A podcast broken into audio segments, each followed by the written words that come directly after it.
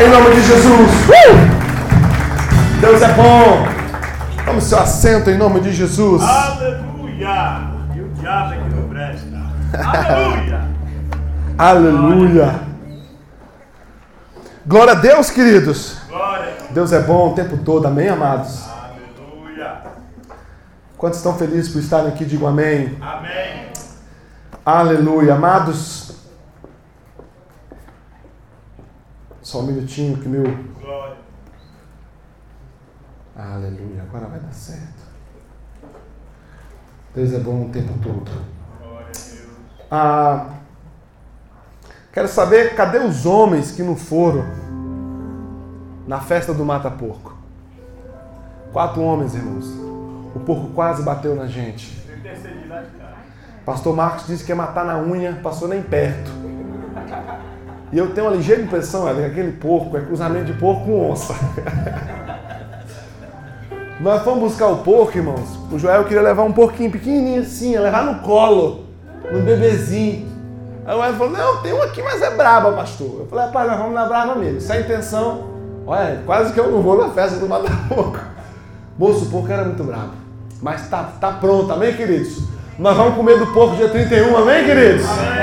Glória a Deus pela vida dos homens que foram. Foi muito divertido, foi prazeroso. E estamos em uma luta na nossa reforma. Mas coisa boa é lutar, irmãos. Vitória é resultado daqueles que lutam. Quem não quer experimentar vitória na sua vida deve abrir mão do direito de lutar. Lutar é um direito meu, é um direito seu. Nós estamos a todo vapor. Eu estou muito feliz com essa igreja. Como vocês têm reagido com alegria, com trabalho, com empenho, gente de dia, gente de noite, gente de madrugada, e vai uns de noite, outros de dia. O cara chega lá, irmãos, vestido de engenheiro, e ele pega a colher, e ninguém botava fé no gordinho, né? Pastor, ninguém botava fé no gordinho. Rapaz, o cara pegou a colher lá, vapo, vapo, vapo. Meu Deus do céu, né? É mil e uma utilidades, irmãos. O cara é um bombril. Na hora de matar o porco, ele, rapaz, esse menino aí, se fosse solteiro, acho que eu arrumava um casamento para ele ligeiro, né? Mas estamos felizes, nossa obra está de vento em polpa. E esse é o nosso último domingo do ano de 2020. O bom de estar no último é porque normalmente todo último antecede o primeiro. Gosto muito, estou muito animado para o dia 31. Eu estou preparando uma palavra de muita, muita direção, muito destino para nós para o ano que vem. Porque esse não foi um ano fácil. Para nenhum de nós, amados. Não tem um aqui dentro que diga assim: foi um ano fácil. Sei que não foi. E principalmente as coisas passam a se tornar difíceis quando elas começam a fugir daquilo que nós projetamos, daquilo que nós planejamos. Todos nós temos um planejamento pessoal, um planejamento espiritual, um planejamento existencial. Todos nós caminhamos com algumas expectativas. E quando as nossas expectativas elas são frustradas, quando aquilo que nós esperávamos não acontece ou quando aquilo que nós não esperávamos acontece, normalmente nós caímos numa ambiência aonde foge o controle das nossas mãos. Não sei se você já teve a oportunidade de estar dirigindo um carro e você está na via, você está com o carro nas suas mãos, você tem o controle do carro, mas de repente o carro aquaplana, ele passa por uma superfície de água e as rodas saem do asfalto. E naquele instante, quem está com o carro nas mãos, o coração dele sai pela boca, porque você não sabe o que pode acontecer.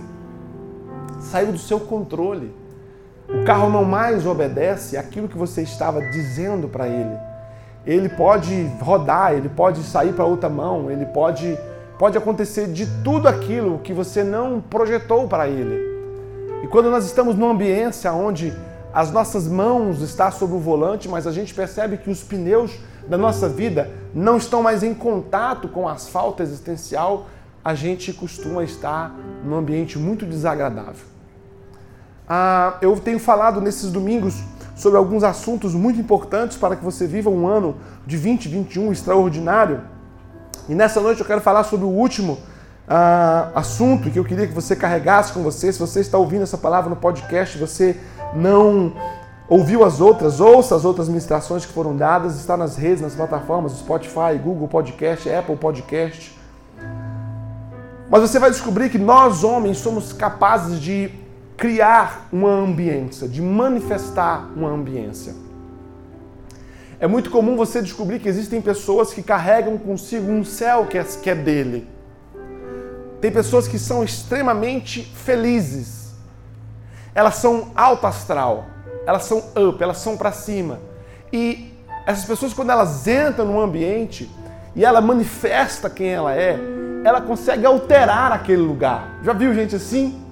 Às vezes você está assim, ela entra, não, ela, ela anima, ela muda, ela, ela muda a atmosfera daquele lugar, ela muda a ambiência daquele lugar. São pessoas que carregam consigo a sua própria atmosfera. A palavra de Deus nos fala que tudo aquilo que o homem ligar na terra será ligado no céu. Jesus nos ensina um caminho diferente daquilo que a igreja aplica, porque a igreja vive o tempo inteiro esperando que o céu se manifeste.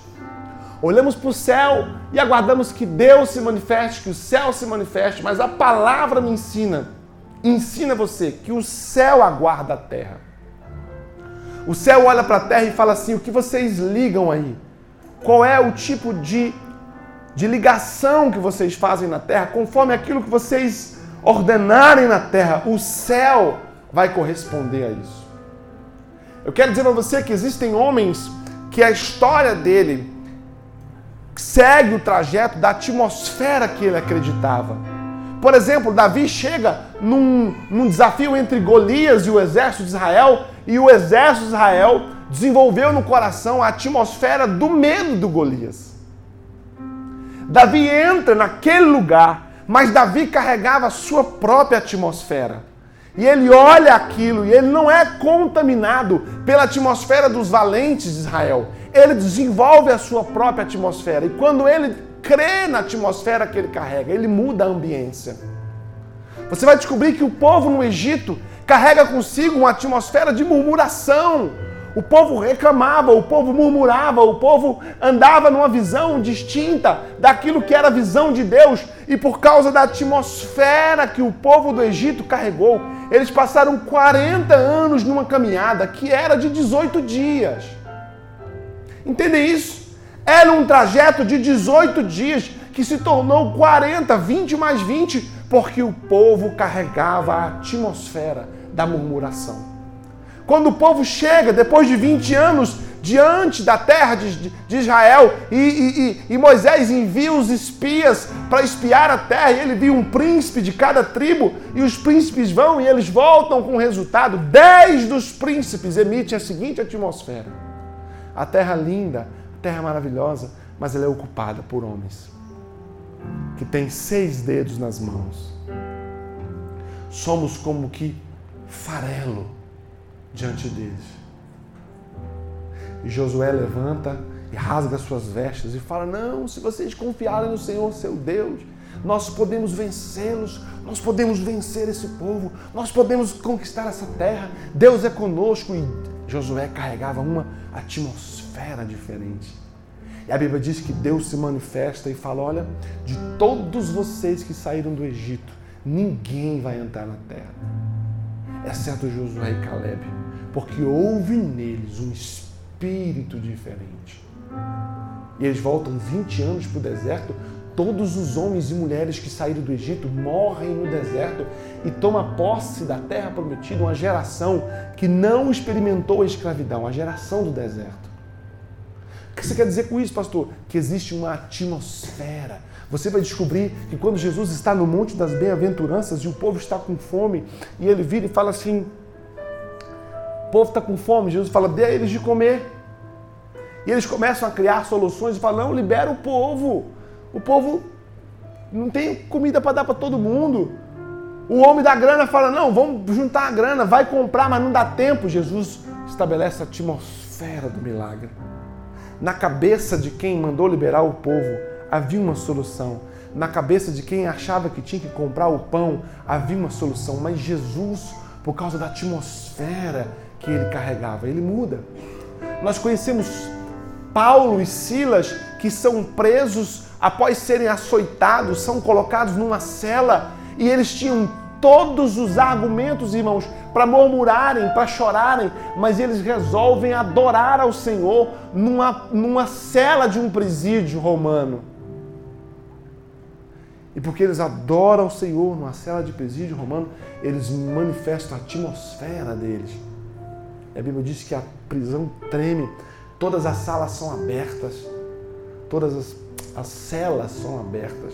O carcereiro ensaia se suicidar, eles entram no meio, não, não, não, ninguém vai sair.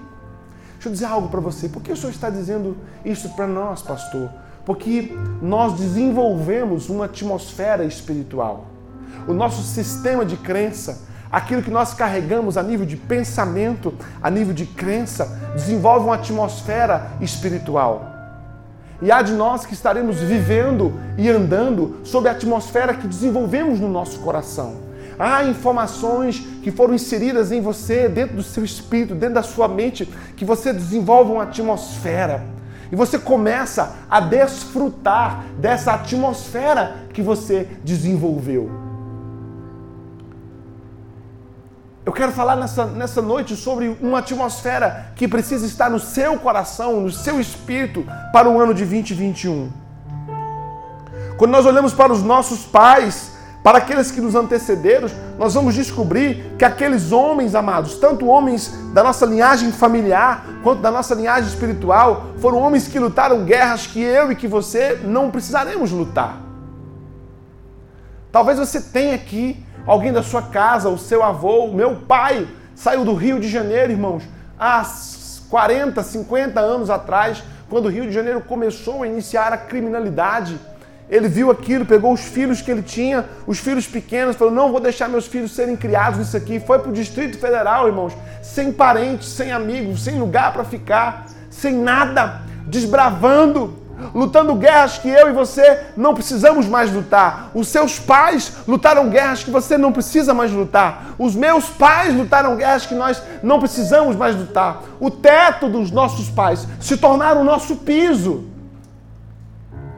que você quer dizer com isso, pastor? Que nós precisamos ser uma geração que dá continuidade a, um, a uma história de conquistas, irmãos, a uma história de avanços. Pega a história da sua família, você vai descobrir que no seu pai, nos seus avós, nos seus tios não tiveram oportunidade de entrarem numa faculdade, de fazerem cursos superiores. A paz aqui, eu conheço a história de vocês, que os pais mal, mal sabem ler, sabem escrever. Minha mãe não tem um segundo grau. Os nossos pais desenvolveram com força, com coragem, com fé, rompendo limites que talvez eu e você seríamos paralisados por ele. Nós murmuramos, irmãos, porque comemos uma, um frango e não comemos carnes. Nossos pais comeram farinha. Os meus avós comiam farinha, irmãos, quando muito uma caça.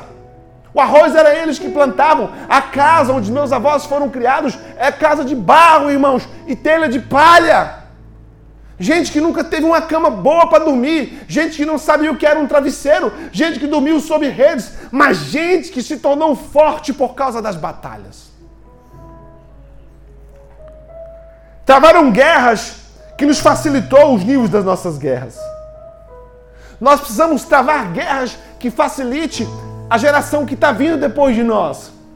Que tipo de guerra você está travando que vai dar aos seus filhos, aos seus netos, capacidade de serem maiores, melhores, mais próximos de Deus do que você, mais prósperos do que você. Você tem uma responsabilidade de vencer as suas batalhas, as batalhas da sua geração. O seu teto tem que ser o piso dos seus filhos. O legado dos nossos pais. Existiam coisas que faltam muito na nossa honra. Nossos pais não precisavam de um talão de cheque ou de um cartão de crédito para comprar. Os nossos pais, a palavra dos nossos pais tinha valor. Quando um pai assinava uma notinha num supermercado, ele pagaria aquela notinha. Nossos pais, existia neles muito mais coragem do que em nós. Nossos pais eram dotados de uma valentia que sumiu de nós. Nossos pais eram dotados de um espírito de guerra que sumiu das nossas gerações. há características das gerações do passado que, que, que estão escassas nas nossas vidas. Os nossos avós amados eram homens e mulheres trabalhadores que acordavam 5, 4 horas da manhã, que acordavam muito cedo, trabalhavam o dia inteiro, que não tinha esse negócio de fim de semana, de Netflix, de descansar, de sono. Não tinha isso, amados. Eram homens com forças sobrenaturais, mulheres com forças sobrenaturais, mulheres que trabalhavam, que criavam quatro, cinco, seis filhos. Minha mãe, amados, ela saía cedo para trabalhar. Nós éramos quatro homens dentro de casa. Ela saía, o almoço ficava pronto, seis horas da manhã. Ela levantava para ir trabalhar, o almoço dos filhos já estavam prontos. Somos uma geração enfraquecida algumas características na geração que nos antecede que não pode faltar em nós. Há coisas que os nossos pais viveram e nos ensinaram com a vida que nós estamos abrindo mão de assumir como características para nós. Somos uma geração com muito mimimi. Somos frágeis, quebramos a qualquer impacto, quebramos a qualquer encoste, quebramos a qualquer tipo de referência que contraria aquilo que a gente pensa. Somos uma geração enfraquecida. Nossos pais viveram guerras inimagináveis. Viram seus filhos desprovidos de desconforto. Como meu pai via num quarto, quatro homens, duas beliches, num, num barraco de fundo. Talvez você enxergue isso hoje e veja nisso miséria, você, você veja nisso problema, você veja nisso ausência de Deus, você veja nisso que você é desprivilegiado. Deixa eu dizer algo para você. Não é.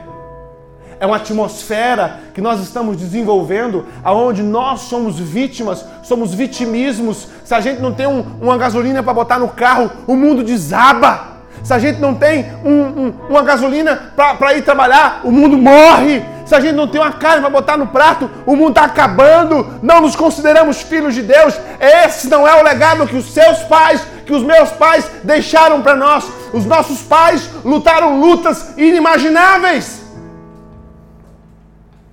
Os nossos pais não tinham medo de desafios, os nossos pais tinham coragem, os nossos pais tinham ânimo, e eu quero falar nessa noite sobre uma característica que existia nos nossos pais que você precisa ter ela em 2021? Esperança. Esperança, irmãos. Somos a geração que sofre por transtornos psicossomáticos e, e, e, geração de ansiedade, geração de, de transtorno disso, de transtorno daquilo, porque olhamos para o dia de amanhã e não achamos no dia de amanhã nada que diferencie aquilo que eu vivo no dia de hoje projeto com facilidade o dia de amanhã, as dores de hoje. Os nossos pais projetavam no dia de amanhã o resultado de enfrentarem as lutas de hoje. Olhavam para as batalhas de hoje e acreditavam que as batalhas que eram lutadas hoje gerariam no amanhã resultados melhores que o de hoje. Nós não. Nós olhamos para as lutas que lutamos hoje e acreditamos que a dor que nos cerca hoje será a dor do amanhã, do depois do amanhã, do ano que vem. Não projetamos no dia de amanhã nenhum tipo de esperança. Romanos 15, 13, que o Deus da esperança, escute irmãos, que o Deus da esperança, eu e você servimos a um Deus que Ele é a fonte da esperança. Olha o que diz o texto de Romanos: que o Deus da esperança os encha de toda alegria e paz. Uh! Que o Deus da esperança os encha de toda alegria e paz. E o texto continua dizendo: por sua confiança nele, para que vocês transbordem de esperança pelo poder do Espírito Santo de Deus. Irmãos, esse texto ele me arrebenta. O texto diz assim: que o Deus da esperança, o Deus a quem eu sirvo, a quem você serve, ou que você declara servir, é o Deus da esperança. É o Deus que dele mana a esperança, a capacidade de esperar, olhando para o futuro. Escute o que ele vai dizer: transborde os encha de alegria e paz por sua confiança nele. Eu quero fazer uma pergunta para você e que você de fato, se você nunca foi honesto na sua vida, que você seja hoje, mas seja honesto consigo mesmo. Você confia em Deus? Ou a confiança em Deus é um discurso verborrágico e não um discurso existencial? Quando você fala que você confia em Deus, é uma confiança declaratória ou uma confiança existencial? Porque nós dizemos, eu confio em Deus, eu confio em Deus, mas confia. Porque confiar, irmãos, é conseguir descansar, mesmo a despeito dele. É ter certeza. Eu lembro que quando a gente viajava, ah, todo ano a gente viajava ou para a terra da minha mãe no Tocantins ou para a terra do meu pai no Rio de Janeiro. E às vezes a gente saía três horas da manhã, duas e meia da manhã, e os carros antigamente, mano, era Opala. Eu sei que tem gente que não sabe o que é isso, mas isso é um carro. Né? Era o Corcel, Del Rey. Quem sabe o que é um Del Rey, irmão? Aí tem gente que não sabe, né? Né, Pastor Watts? Belina, irmãos. Belina. Belina. É, a senhora sabe o que é Belina. Não sabe, né? Eram carros, irmãos, que o desempenho era menor. Mas eu lembro que a gente saía três horas da manhã, irmãos, e a primeira coisa que eu fazia quando eu entrava no carro era dormir. Por quê, pastor? Porque eu tinha plena confiança de quem estava no volante. Amados, nós entramos no carro da vida, botamos Deus no volante, mas a gente não prega o olho, irmãos. A gente não confia. Existem algumas reações da sua mente, do seu corpo, do seu coração, que é o fato de você não confiar em Deus, ansiedade. Não andais ansiosos por coisa alguma. Irmãos, não andais ansiosos por coisa alguma. Deixa eu dizer uma coisa para vocês sobre a nossa obra da igreja. Sabe quanto a gente tinha para começar a obra? 50 reais. A obra está avaliada em 25 mil. E o que você fez, pastor? Eu orei. Falei, Deus, Toda a história da Bíblia, toda a história da Bíblia, ninguém tinha recurso para fazer o que fez, irmãos. Nós caminhamos na contramão da fé, porque quando a gente espera o recurso para fazer o que precisa ser feito, a gente exclui Deus do processo. Por quê? Porque Deus é quando você consegue olhar para a inexistência de e crer e se comportar como se existisse, porque a fé é a certeza das coisas que se tem, irmãos? Não. Se eu tenho, não é fé. A fé é a certeza das coisas que se esperam e a convicção dos fatos que não se veem. Você precisa manifestar a sua confiança em Deus. O texto diz: porque Ele dará alegria e paz e esperança para aqueles que confiam nele. A sua vida em 2021 Precisa ser uma vida onde você confie no Senhor. Aleluia. Confia no Senhor. Espera nele. Confia. Confia que o seu ano será bom. Porque quando você começa a se comportar na confiança em Deus, Ele vai manifestar em você a esperança. Há muita gente que precisa de esperança, irmãos. A esperança, que era uma arma dos nossos antepassados, estão foi embora de nós, precisa ser despertada em nós.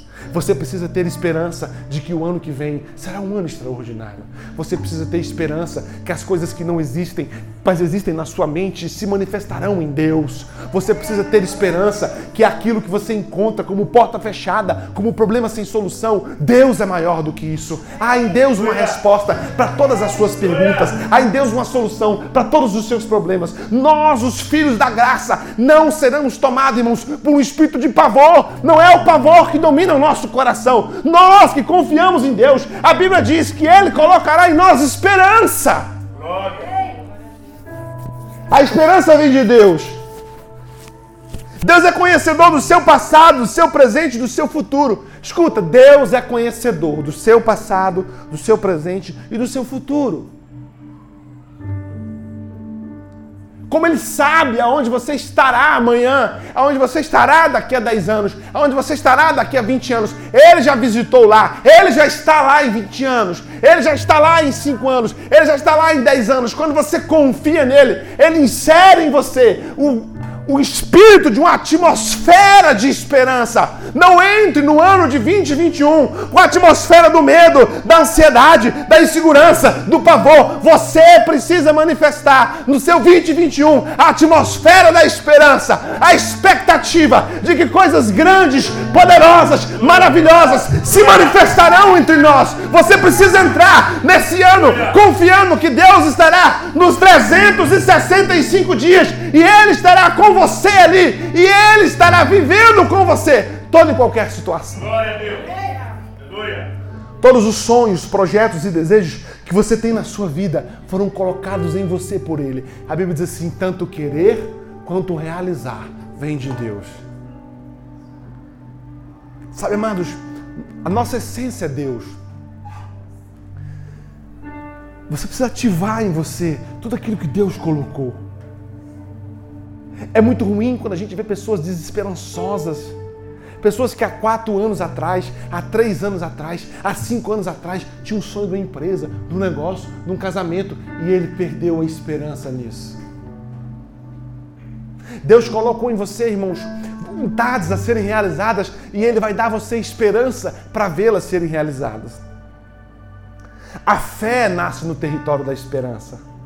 Se nós somos homens e mulheres que vivemos e andamos pela fé, aquilo que antecede a fé é a esperança é ter esperança. Se você está entrando o ano de 2021 desesperançoso com sua vida sentimental, com sua vida financeira, com sua vida espiritual, com sua vida profissional, se suas, se os seus traumas, se as suas dores, se as pancadas que você levou roubou de você a esperança, nessa noite você vai sair daqui com a sua mente, o seu espírito, o seu coração, desenvolvendo a confiança em Deus de que o ano que vem será extraordinário. E a confiança que você vai colocar em Deus vai gerar em você a esperança. E o seu organismo, irmãos, as suas células, a sua mente vai começar a acordar com a expectativa daquilo que Deus tem projetado para você.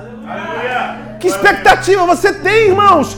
Que atmosfera você vai carregar para o ano que vem? Será a atmosfera da esperança. Não importa a realidade que você está vivendo, as nossas realidades não condizem com a verdade de Deus para nós. Davi chega, irmãos, diante de um exército perdido, mas ele carrega com ele a esperança. O corpo dele se move ele se movimenta nessa esperança. A atmosfera que ele carrega derruba aquele gigante. Eu paro e continuo. Esperança é a capacidade de esperar. Sabe o que é esperança, irmãos? Pensa comigo o seguinte. Pensem comigo essa cena. Quem conhece um limão galego? limão galego, irmãos. Quem sabe o que é isso? O pastor foi lá na agricultura, né? Caraca, deu um tapa aqui. Sabe o que é o limão galego, irmãos? Então pensa comigo isso aqui, ó. Eu vou falar, você vai pensando, tá bom? Amém? Sabe aquele limão galego desse tamanho? Pega um limão galego agora, pensa, você pegando um limão, pensa. Você pegando um limão galego, lava ele bem lavadinho. Aí você pega aquela faca bem moladinha e corta. Quando você corta, você sente o cheiro do limão. Sabe aquele cheirinho? Aí você abre a boca e espreme o limão. Quem encheu a boca d'água aí? Eu enchi. O que, que, é isso, pastor? Eu, eu, eu me comportei como se o limão estivesse na minha boca. Eu pensei, essa atmosfera é a que você precisa desenvolver. Isso é a atmosfera que você precisa desenvolver. Você precisa sentir agora, viver agora aquilo que você espera que se realize. Não é um sonho distante, irmãos. não é um pensamento positivo, irmãos. É uma atmosfera aonde a sua mente, o seu corpo vai ter esperança de que coisas boas virão. Glória a Deus. Se a esperança é a lente que nos faz perceber o amanhã e ver e viver a alegria dele hoje, devemos ter uma visão alinhada aos sonhos de Deus. Esperança é uma questão de visão. A visão, amados, não é a vista, é a visão, é todos os conteúdos que você carrega que vai direcionar o que você é e o que você faz. A esperança é uma questão de visão. Você precisa moldar a sua mente, o seu coração, para ter uma visão voltada para a esperança. Não seja um desesperançado. Não seja alguém que, que olha para a vida que tem, os desafios que tem e tira da sua existência, do seu amanhã, a esperança, irmãos. Eu sei que a gente aqui que está afundado em situações financeiras, afundado em situações emocionais, perdido espiritualmente. Eu sei que o mundo que você está inserido nele hoje parece ser confuso, mas se você projeta no dia de amanhã exatamente o que você tem hoje, você não confiou no Senhor e você não viveu a esperança. Esperança, irmãos. Esperança de que essa pandemia, por mais que ela tenha batido com força na humanidade, você ficou de pé. Eu fiquei de pé. A pandemia bateu na economia, a pandemia está batendo na economia, mas nós estamos prosseguindo, irmãos. Nós estamos continuando. Talvez você esteja com seus pés cansados, com seu corpo cansado, com sua mente cansado, com seu espírito cansado, mas não significa que o presente cercado de dor será futuro. O presente cercado de dor logo será passado. Repita isso comigo, presente. Cercado de dor, logo será passado. Quando eu olho para o amanhã, irmãos, e descubro que nele, no meu amanhã, está em Deus e que Deus está nele, eu confio que será um dia melhor. 2 Timóteo 1,7 Pois Deus não nos deu espírito de timidez, mas de poder, de amor e de equilíbrio. Deus está dizendo para você assim: não se intimide, não seja tímido, não se intimide, não recue, se posicione. Sabe o que é o tímido? O tímido é aquele cara, irmãos, que está na fila da loteria. Está na fila da loteria. Mega cena da virada, aquela fila comprida. Aí vem um folgado e entra na frente dele. Entra na frente dele. Ele dentro fica assim, folgado, malandro. A fila vai andando. Como é que pode? Depois fala que o problema do, do mundo, do Brasil, é o político corrupto. E a fila vai andando. A fila vai andando. Quando chega lá na fila, a vez que era dele pertence ao outro. Por quê? Porque ele foi intimidado. Porque ele ficou tímido. Porque ele abriu mão do direito de dizer: opa, tudo bem, senhor, senhor está furando fila, essa vaga é minha. Só faz por gentileza de ir para aquele lugar. A pessoa que entrou na fila dele se agigantou de tal forma que ele perdeu o domínio sobre o seu direito. Ele perdeu o domínio sobre aquilo que lhe pertencia. Ele foi intimidado, ele foi empurrado a um canto, foi arrancado dele a voz, foi arrancado dele o direito de gritar, foi arrancado dele o direito de lutar, foi arrancado dele o direito de se posicionar. A Bíblia diz que Deus não te deu o espírito de timidez. Não entre no ano de 2021 tímido. Tome no mundo espiritual aquilo que lhe pertence. Você não pode viver nada menos daquilo que Deus te deu para você, nada menos daquilo que Deus projetou para você. Lembre-se que Deus é um Pai bom, é um Pai poderoso, é um Pai cuidadoso, é alguém que orquestra a sua vida e a minha vida, e Ele tem um pensamento seu a seu respeito. E a Bíblia diz que para vivermos o pensamento de Deus, nós precisamos transformar a mente. Romanos 12, 2. Eu tenho um filho chamado Ravé. E eu falo assim, meu filho, quando você crescer, você vai ser médico. Mim assim. Você vai ser médico, você vai ser médico, você vai ser médico. Aí um dia, irmãos, eu falei, você vai ser médico? Papai, não quer ser médico, não. Você quer ser o quê, meu filho? Catador de lixo.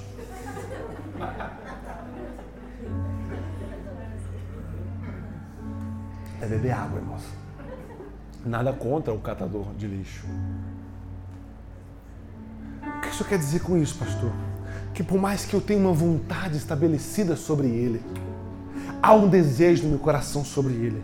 Haverá um momento na vida dele em que o meu desejo sobre ele perderá total influência e ele será capaz de fazer as escolhas dele. O que eu posso fazer é influenciar a mente dele até que a mente dele seja influenciada pelo que eu disse e eu preciso confiar no conteúdo que eu coloquei na mente dele.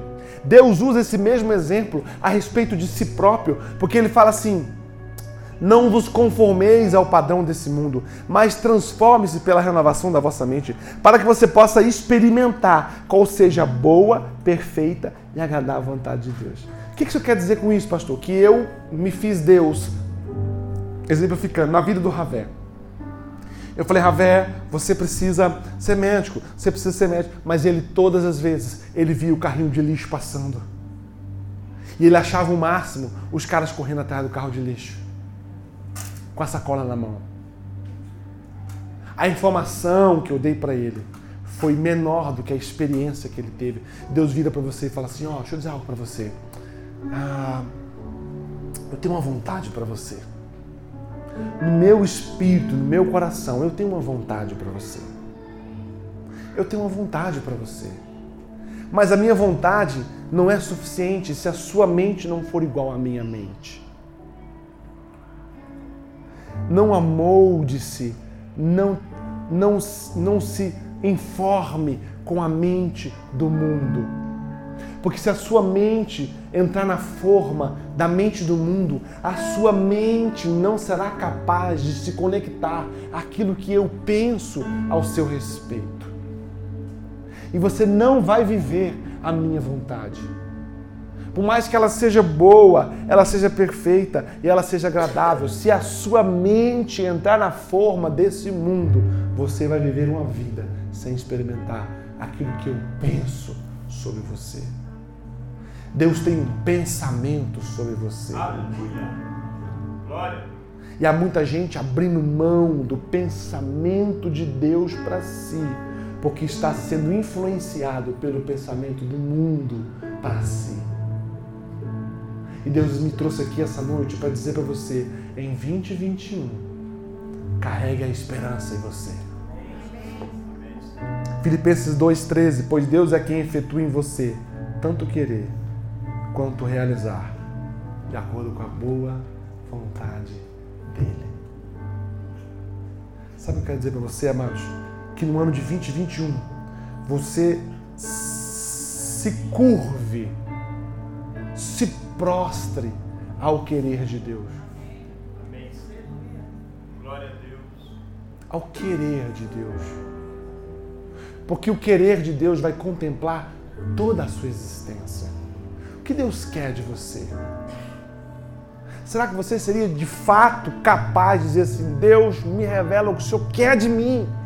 Eu quero viver o seu querer.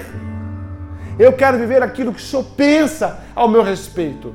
Lembra do Ravé? Deus, por mais que eu ache o máximo o carrinho de lixo, o máximo é top demais, mas eu quero saber o que a sua mente produz ao meu respeito.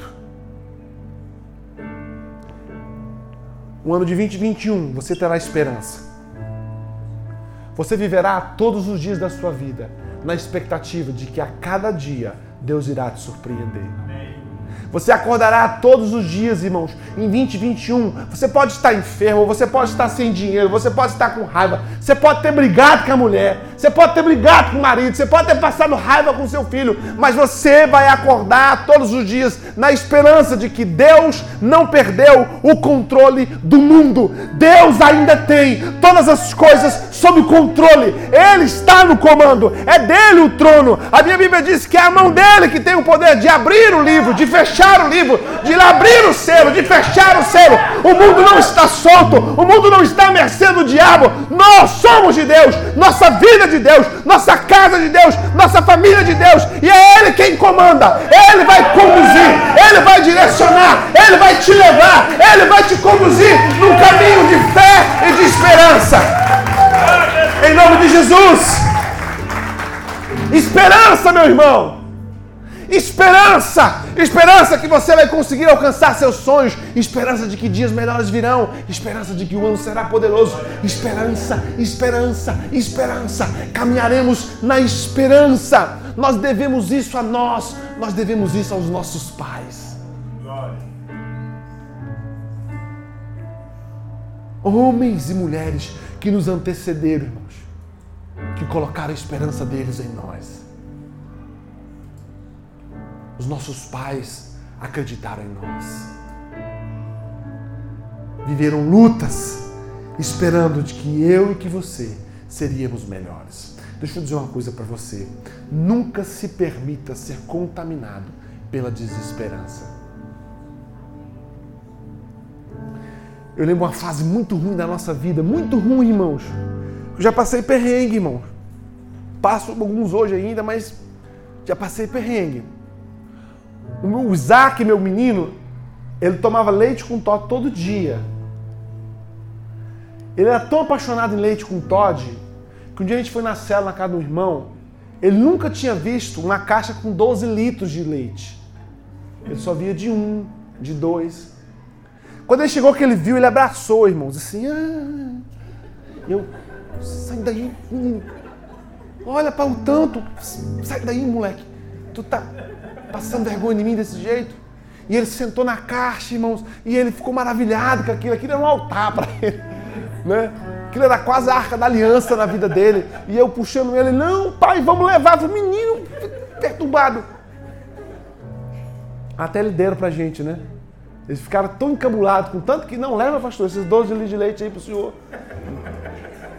Eu falei, rapaz, menino perturbado. E uma dessas fases muito ruins, irmãos, ele tinha que acordar de manhã, era leite com Todd. E não era Nescau, não, não gabelava ele, não. Acordei cedo, irmãos, e não tinha leite com Todd. E não tinha dinheiro com leite com Todd. E eu nunca fui um homem de estar vivendo comodismo, irmão. Nunca acordei 10 horas da manhã, não só estiver doente. Nada, não, irmãos, eu sempre fui. O que, que eu vou fazer? É para. É, ó, irmãos, eu estava aceitando emprego o que é o trabalho? É separar a briga de onça, eu topo. Vocês terem livro das coisas que eu já fiz na minha vida. Se uma hora eu vou desenrolando rolo com vocês aqui. Mas já fiz coisa de louco, irmãos. E aí, irmãos, eu saí de casa cedo. Deus, eu preciso arrumar esse leite com Todd. O menino vai acordar, o mundo acaba. O mundo acaba, meu Deus, e tal. E aquele trem, aquela agonia, irmãos. Aí eu sentei no meio fio, irmãos. Desci, desci, desci, sentei no meio fio e chorei. Chorei, chorei, chorei um mão desse no meio fio chorando, vocês imaginam. Eu falei, Deus, eu me rendo. Eu não, não tenho mais força para fazer nada. Não sei o que fazer. Roubar não vou. Eu queria, mas não vou, não posso. né, irmão? Não vou mentir. E aí, e agora? E aí fui para casa da minha mãe. E Entrei na casa da minha mãe, uma irmã, uma irmã amiga, alguém que eu amo muito, a Márcia.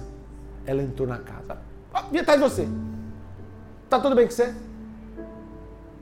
Falei, tá. Não, tá, tá, fala a verdade. É desse jeito. Fala a verdade. O que é que tá acontecendo? Deus mandou vir atrás de você. Eu falei, se foi Deus que mandou. Falei, ó, eu tô sem gás e sem leite. Ela abriu a bolsa, Naquela época tinha cheque, talão de cheque. Ela fez um cheque na época de um salário mínimo. Então assim, vai no mercado, compra o leite, compra o café, compra o, o, o gás. E nunca mais você vai passar por isso. Como você estiver nessa situação, eu sou o seu socorro. Sabe, irmãos, quando a gente confia no Senhor, você coloca a sua esperança nele ele traz à existência aquilo que não existe. Aleluia! Deus não tem problema em fazer milagres. Mas o milagre, irmãos, é o resultado de quem confia. Não sei que tipo de desesperança você pode estar carregando em você, Aquele dia para mim foi um dia muito tenebroso, porque eu não tinha recursos, irmãos. Mas o Senhor sempre será o meu porto seguro e o seu porto seguro. Aleluia. Não importa o que vai acontecer no ano que vem. Esperança será a sua marca e a minha marca. Glória a Deus. Fique de pé em nome de Jesus. Quero orar por você. Glória a Deus. Quero orar por você, amados.